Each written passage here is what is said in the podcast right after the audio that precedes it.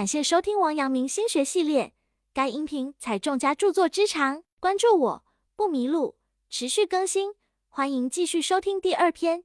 该篇具体讲解王阳明心学内容，有圣贤古训，又有当代意义和举例，一定要认真听讲或者重复去听，并充分结合自身经历和感受，这样才能够更好的领悟心学智慧。王阳明曰：“圣人与天地明物同体，如。”佛老庄皆我之用，是之谓大道。偶像崇拜自古有之，偶像的含义因时代的变迁而有所不同。就中国传统的儒学思想而言，更多的是比喻人心目中具有某种神秘力量的象征物。这种象征物既可以是塑造成型的佛像，也可以是活生生的人物。就其本质而言，偶像具有供人仿效、提供精神力量的积极作用。然而，它也可能导致崇拜者自主意识的迷失。我们崇拜偶像是为了给自己树立一个榜样，从而完善自我。在自我完善的过程中，来自外界的考验越严苛，我们进步的空间就越大。只有经受住严峻的考验，才能在千般折磨、万般痛苦之后立地成佛。被视为偶像之人，他们以自身的成就为世人树立了榜样。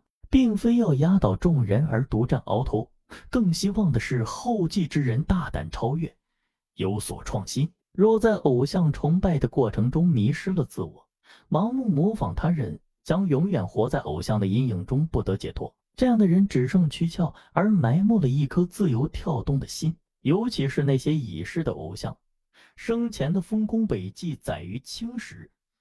更容易令人陷入其阴影之中而无法自拔。王阳明所言“圣人与天地明物同体，如佛漏庄皆我之用”，是之谓大道，指出圣人与天地万物、芸芸众生并没有本质上的区别，只要是适合自己的，都可以为我所用。因此，对于心中崇拜的偶像，我们可以借鉴其思想，而不应迷信其僵硬的躯体。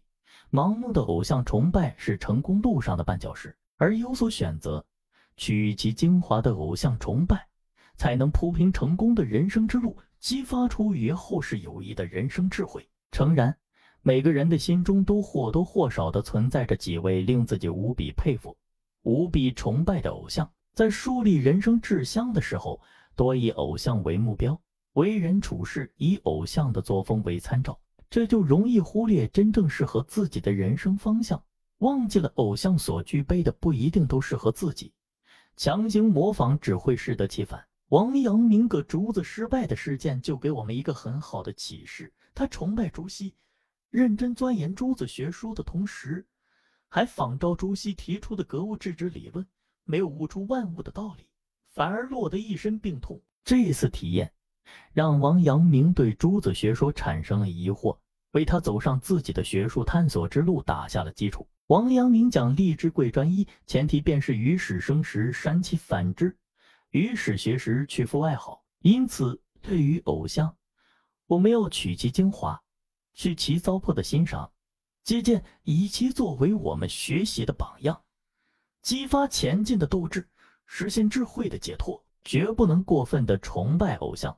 使自己的思想、行动以及丰富的创造力受到束缚，最终成为偶像的奴隶。王阳明曰：“后如不明圣学，不知就自己心地良知良能上体认扩充，却去求知其所不知，求能其所不能。一味只是西高木大，不知自己是解。昼心地，动辄要做爻，水是业，如何做的？”《传习录》中有这样一段记载。一对父子发生争执，互相控诉对方，想请王阳明为其评理。王阳明听他俩说完之后，对他俩如此说了一番。话未说完，父子俩就抱头痛哭，冰释前嫌而离去。义子们都很好奇，问先生：“您对他们说了什么，令他们这么快就有所感悟了？”王阳明说：“我对他们说，舜是世间最不孝的儿子，而舜的父亲瞽叟是世间最慈爱的父亲。”弟子们愕然，继续请教先生。王阳明解释说：“因为舜常常认为自己不够孝顺，所以他能做到至孝；而他的父亲瞽叟常常以为自己已经非常慈爱了，所以做不到真正的慈爱。古叟只想着顺是他从小养大的，今天凭什么不能取悦我，让我高兴？他不知道自己的心已受后期的影响改变了，还自以为对顺慈爱，所以就越不慈爱。而顺只想着父亲在他小时候是多么爱他，今日不爱他是因为他不够孝顺。于是他每天反省自己不够孝顺的地方，因此就越来越孝顺。众所周知，舜是中国古代有名的孝子。王阳明之所以说舜是世间大不孝的子，是为了让那对互相控诉的父子明白，做人要有自知之明，要学会从自己身上找原因，而不是一味的责怪他人。人贵有自知之明，但自知的获得又谈何容易？只有经历暴风骤雨的洗礼，血压双栖的磨砺，在无数次的跌倒中爬起。才能够找到真实的自我，才能够正确面对自己的对与错、美与丑、善与恶，从内心做到不怨天尤人，真正认识到自己的能力，再通过不断修补与完善，向更加完美的人生靠近。可见，自知之明的贵字来的何其不易！自以为自知同，真正自知不同；自以为了解自己是大多数人容易犯的毛病，真正了解自己的人少之又少。人生如秤。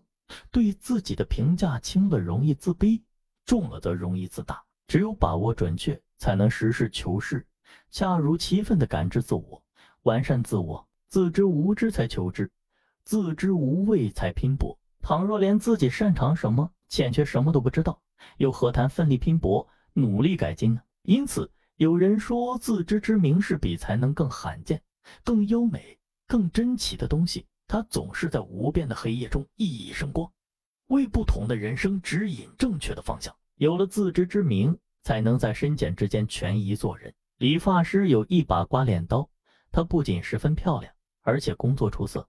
有一段时间，理发师因事外出，理发店里没有顾客光顾了。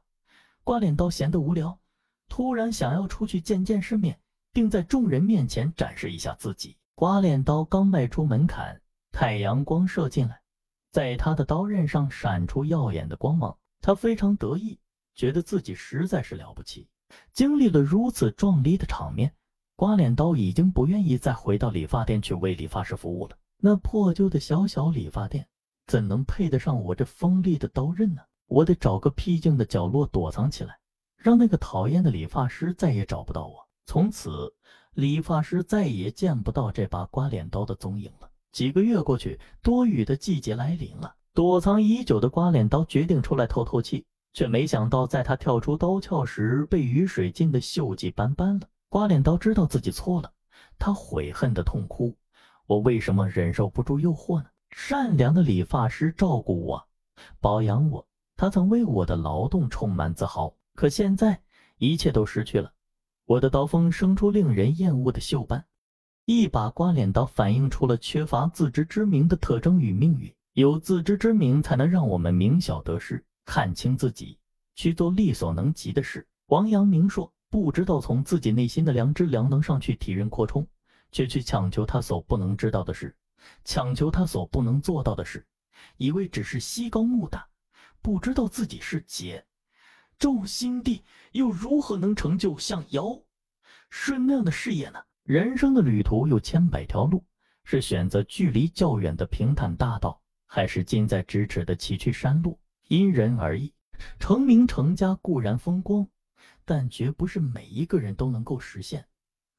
心想事成，有时候不过是美好的愿望罢了。对于大多数人而言，平淡快乐的生活比功成名就更有意义。